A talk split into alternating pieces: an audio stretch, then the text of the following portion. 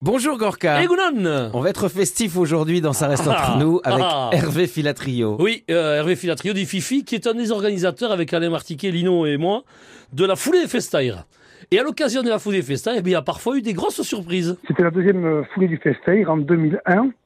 La première année, on avait eu euh, environ 500 coureurs. Ça s'était déroulé sans, sans aucun problème pour traverser les trois villes, Biarritz, Amiens, Bayonne. On avait eu quelques remarques de coureurs qui nous demandaient de modifier l'heure parce qu'on était parti un petit peu plus tard. Donc nous, sans prendre plus de précautions que ça, on a décalé le départ une heure avant. Et donc on est parti de la Côte des Basques à 9 heures.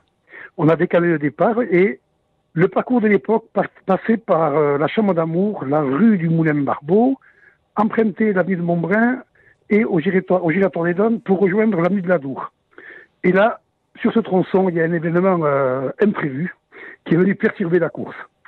Il y a en effet le petit train de soufre, ce célèbre petit train, qui relie euh, Anglette à Lac et passe par Bayonne. Et ce petit train, il a eu la mauvaise idée d'avoir une de ces trois rotations hebdomadaires le mercredi matin de l'ouverture des fêtes, qui est venu couper la course en plein milieu sur le créneau horaire exactement du, du passage de la foulée à l'avenue de Montbrun. Donc on avait 900 coureurs au départ. Les 300 premiers ont pu passer la, la barrière sans problème avant l'arrivée du train. Et on s'est retrouvé avec euh, 500, 600 coureurs coincés derrière les barrières. Tout le monde s'est regroupé puisqu'il y avait quand même euh, il y avait du monde. Donc on s'est retrouvé avec ce peloton qui a entamé la, Peña Bayona et quelques chansons à la gloire des fêtes de Bayonne. Ça a duré une bonne dizaine de minutes, quoi. Donc tout le monde, tout le monde riait parce que c'était vraiment euh, surprenant de voir tous ces coureurs euh, sur la ville de Montbrun bloqués derrière les, les barrières ABC du train. Pendant que nous, à Bayonne, on attendait euh, l'arrivée avec toi, Gorka, et Alain Martiquet, notre, euh, notre, notre co-organisateur. Et on pensait donc que tout le monde était arrivé à, à Bayonne, on commençait à se relâcher. Et tout d'un coup, on a vu une, une masse de coureurs traverser le pont, le pont Grenet. On se demandait qu'est-ce qui se passe au pont Grenet.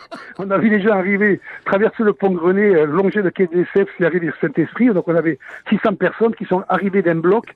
On a été très très surpris de, de cette cassure. Quoi. Donc je pense que c'est la première course qui a dû avoir un, un deuxième départ donné par un train. C'est vrai qu'il est long ce train. Hein Il est très long, je peux vous garantir que depuis, depuis, on on n'oublie jamais d'appeler la ligne de lac jusqu'à Bayonne du petit train du soufre et gentiment il nous décale le train chaque année.